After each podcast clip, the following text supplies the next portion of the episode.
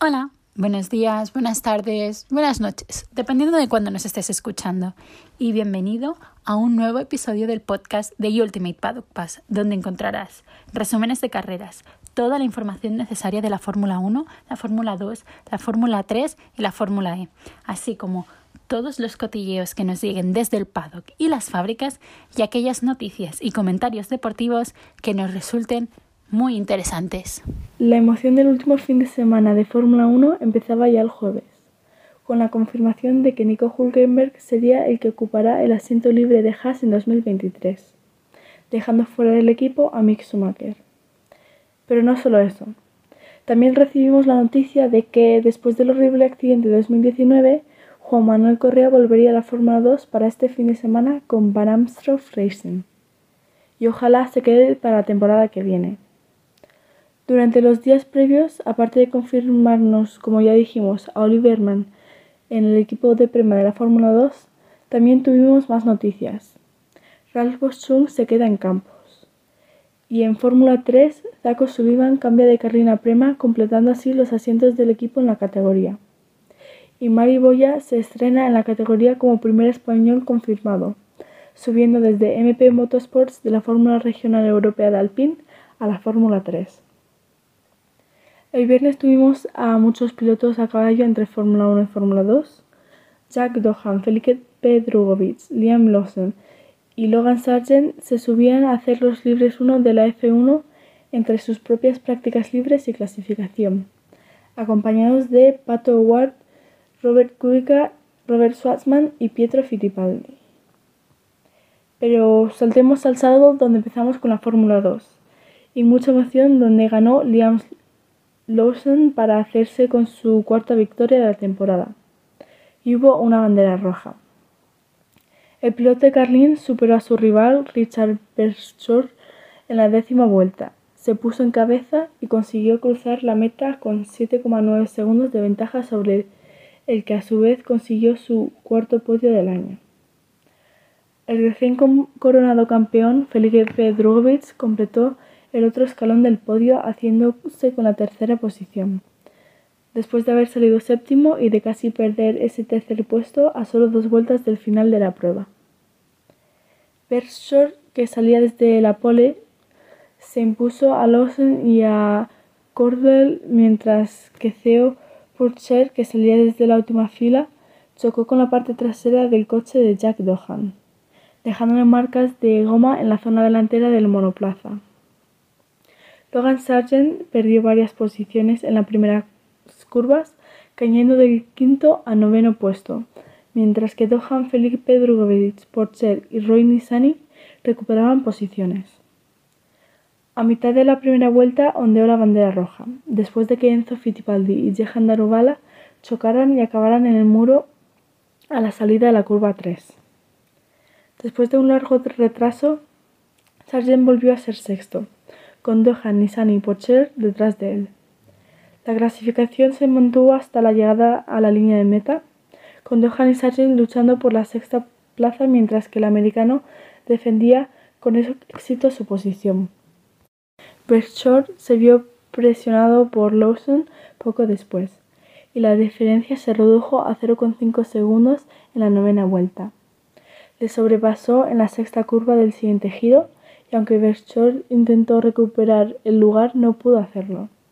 Por su parte, Sargent sufrió dos bloqueos en otras tantas curvas de la vuelta 12, permitiendo a Dohan acercarse mientras sufría degradación en sus neumáticos. Mientras tanto, Drugovic se acercaba al cuarto clasificado, Dennis Hauger, e intentó pasarle por el interior de la curva 9, llegados a la decimoséptima vuelta. Se acercó a Cordel a la falta de tres giros para el final y lo adelantó en la curva 5 de la vejísima primera vuelta para ponerse tercero. Hauger consiguió pasar al piloto belga en el siguiente giro y, aunque se vio obligado a devolver la posición después de abrirse paso, su segundo intento para asegurarse la cuarta posición tuvo éxito. Sargent y Dohan terminaron en sexto y séptimo lugar con Nissan entrando en puntos con una octava posición. Y después de eso tuvimos una movida clasificación de Fórmula 1, donde vimos a Max llevarse la poli después de darle un gran rebufo a Checo Pérez, y con Charles saliendo desde la segunda línea, lo que nos iba a dar emoción por la lucha al, subcampeonato. O eso creíamos. Pero antes de la última carrera del Mundial de Fórmula 1 teníamos la última carrera del Mundial de Fórmula 2. Y es que Ayumu Iwasa resistió los ataques de Felipe Drukovic para conseguir su segunda victoria de la temporada 2022 de Fórmula 2, en el, día en el que Logan Sargent se aseguró la superlicencia. El piloto japonés de DAM se hizo con la pole position el viernes antes de imponerse contra el campeón de este año en la carrera principal del domingo. A pesar de los esfuerzos de Felipe Drugovic, quien le dio el título de constructor a MP Motorsport, sin embargo el protagonismo se lo llevó Logan Sargent, que consiguió la superlicencia para asegurarse su asiento de titular con Williams en la temporada 2023 de Fórmula 1, tras quedar cuarto en la general por detrás de Liam Lawson. Iwasa lideró desde el principio, y a pesar de que se quedó por unos instantes por detrás de su compañero Loini Sani, mantuvo el liderato en los primeros giros. Theo Porcher perdió algunas posiciones en el inicio y el de Art se tuvo que conformar por estar detrás de Drugovic y el premio Racing de Dennis Hauger. Las banderas amarillas aparecieron después de, que en la curva 9 Clement Novalak se saliera con un trompo de Ralph Boschum tras el contacto con Juan Manuel Coldea que volvía a la Fórmula 2 con Bars Amersfoort Racing, lo que provocó la salida de un Virtual Safety Car. Después de eso, en la de salida, Purser adelantó a Hauger para ponerse cuarto, mientras que Drukovic pasó a Nisani para ser segundo. Por detrás, en la séptima vuelta, Hauger y Lawson fueron los primeros en pasar por el pit lane para cambiar de goma, con el neozelandés superando al campeón de la Fórmula 3 del 2021 para escalar al tercer puesto. Más tarde, el líder entró en boxes, al igual que Purcher, quienes regresaron con el compuesto más duro. Pero una mala parada del francés hizo que se incorporara por detrás de Lawson y Hauger. Drugovic, Nisani y Sargent, así como Frederic Besti, entraron en el pit lane en la novena vuelta, con el brasileño en la segunda plaza, con solo Iwasa por delante y Lawson y Hauger en tercera y cuarta posición. En la vuelta 12, Jack Duhan estaba en cabeza, pero aún no se había parado en boxes, y el de Virtuosi estaba abriendo un hueco sobre Marcus Armstrong, mientras que Iwasa lideraba el grupo de los que ya habían parado. Purcher intentó pasar a Hauger en la sexta curva, pero se fue largo, lo que hizo que perdiera algo de terreno, al mismo tiempo que Duhan entraba en boxes ya en la vuelta 25 para poner un juego nuevo de neumáticos. Pero cuando regresó a la pista, su rueda delantera izquierda se salió debido a que los mecánicos no se la ajustaron bien. Por ese motivo, el australiano se vio obligado a abandonar, terminando sexto en el campeonato y apareció un nuevo coche de seguridad virtual. Una vez que todo estaba en orden, Drugovic parecía dispuesto a pasar Iwasa, aunque el japonés se defendió como pudo y se llevó el triunfo. A cuatro vueltas del final, Sargent consiguió superar a Nisani para ponerse sexto por el interior de la curva 9, mientras que Purser sufrió un problema que le hizo caer, caer y dejar a ART sin posibilidades de ganar el campeonato de constructores. Hauger terminó cuarto después de sus batallas con el francés y con Sargent, que acabó quinto.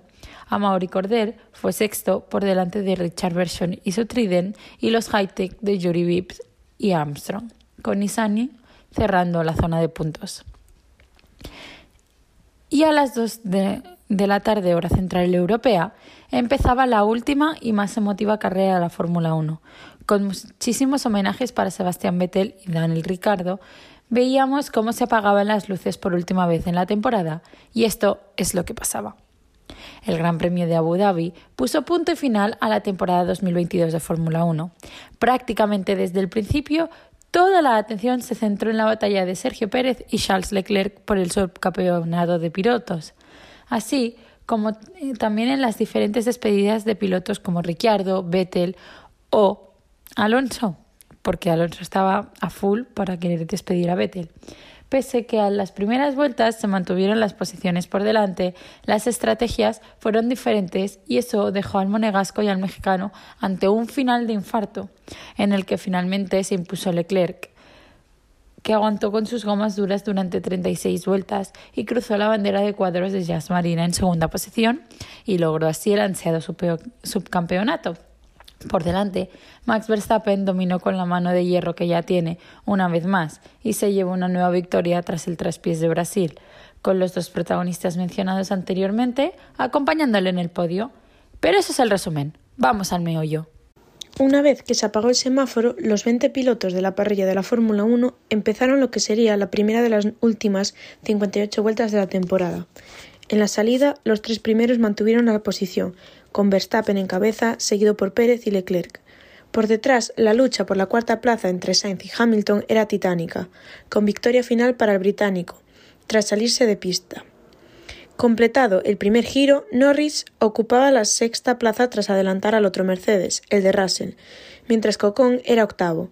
Por delante de Vettel y un Alonso que cerraba las posiciones de puntos, varias vueltas más tarde, la FIA ordenó a Hamilton devolver la posición al piloto madrileño de Ferrari por haber ganado ventaja fuera de pista y Sainz recuperó la cuarta posición, aunque el de Mercedes tardó muy poco en volver a adelantarle. Russell hacía lo propio y pasaba por encima de McLaren de Norris, colocándose en posición de atacar también al español. En la zona trasera de los puntos Ocon, Vettel y Alonso también vivían una gran batalla en busca de la octava plaza en la última carrera del alemán en la Fórmula 1.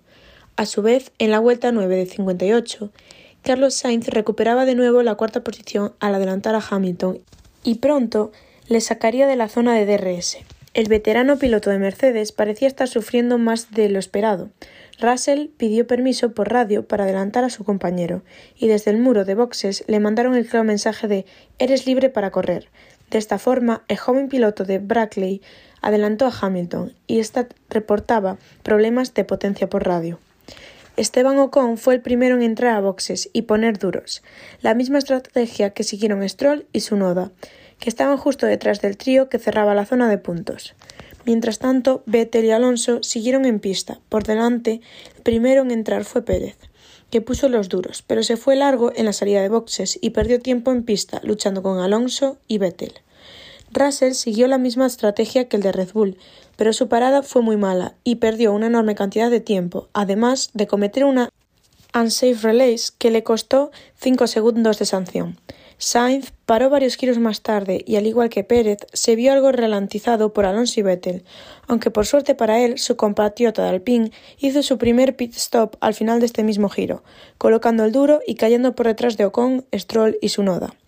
En el giro 21 de 58, el líder Verstappen entró al pit lane para montar los duros y salió segundo, por detrás de un Leclerc que haría lo mismo una vuelta más tarde. Entonces el holandés recuperó el liderato, con Pérez a 1,5 segundos en segunda posición y el monegasco tercero a 8,5 segundos. Alonso, con neumáticos más nuevos, realizó un doble adelantamiento a Botas y Sunoda para ponerse un décimo. Pero el japonés de Alfa Tauri se repuso y recuperó la posición en la segunda recta del segundo sector. Un giro más tarde, el español volvió a hacer lo mismo, pero con un movimiento que no dio opciones al piloto nipón.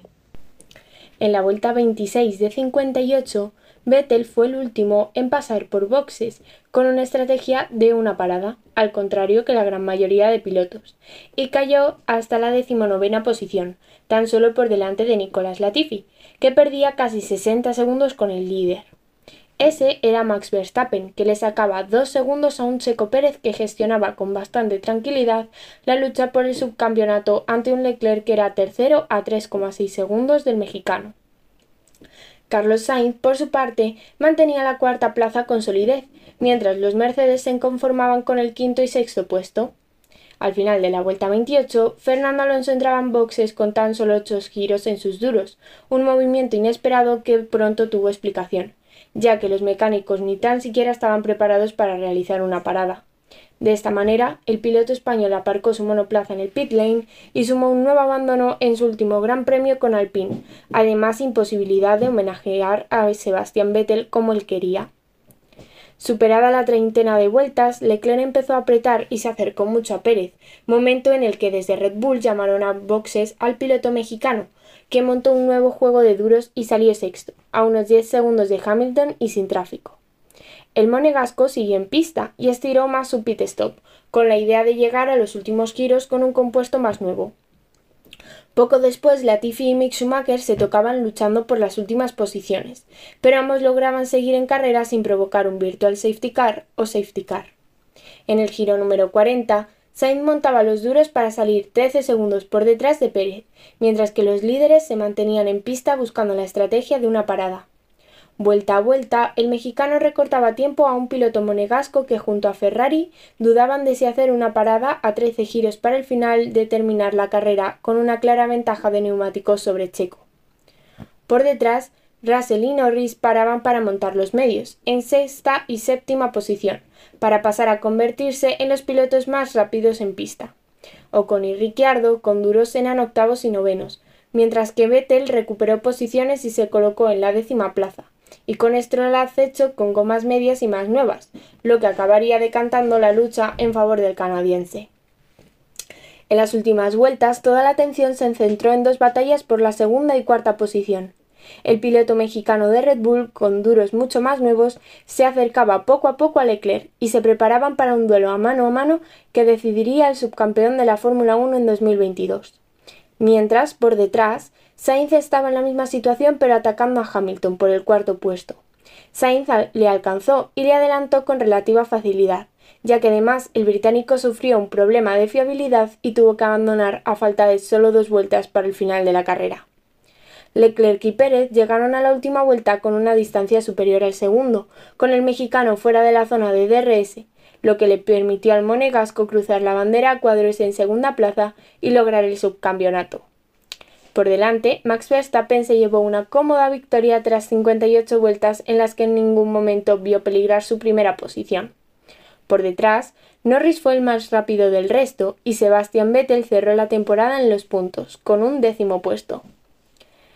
Y ahora sí que sí, nos despedimos, porque la temporada 2022, nuestra primera temporada entera y oficial como The Ultimate Paddock Pass, ha llegado a su fin. Ya os lo dijimos al final de la preview el otro día, pero lo repetimos. Ha sido un auténtico placer cubrir estas 22 carreras, informaros de todo lo que ha ido sucediendo por los distintos paddocks del mundo y disfrutar de algo que nos gusta tanto como es el motosport. También tenemos que daros las gracias por vuestro apoyo, porque en un solo año hemos crecido a un nivel que jamás hubiésemos llegado a pensar, y eso es la mejor recompensa que podemos recibir por nuestro esfuerzo. Ojalá el año que viene todo sea más y mejor, pero siempre acompañados de vosotros. Nosotras nos despedimos hasta dentro de poquito, de momento, porque tenemos los test de jóvenes pilotos y las ruedas Pirelli 2023 esta misma semana. Después apareceremos por aquí con carreras históricas y F1 para Damis, aunque lo importante realmente no empieza hasta dentro de 103 días. Hasta entonces, nos escuchamos por aquí, en Spotify, y nos vemos por nuestras redes sociales. Gracias por todo y hasta la próxima.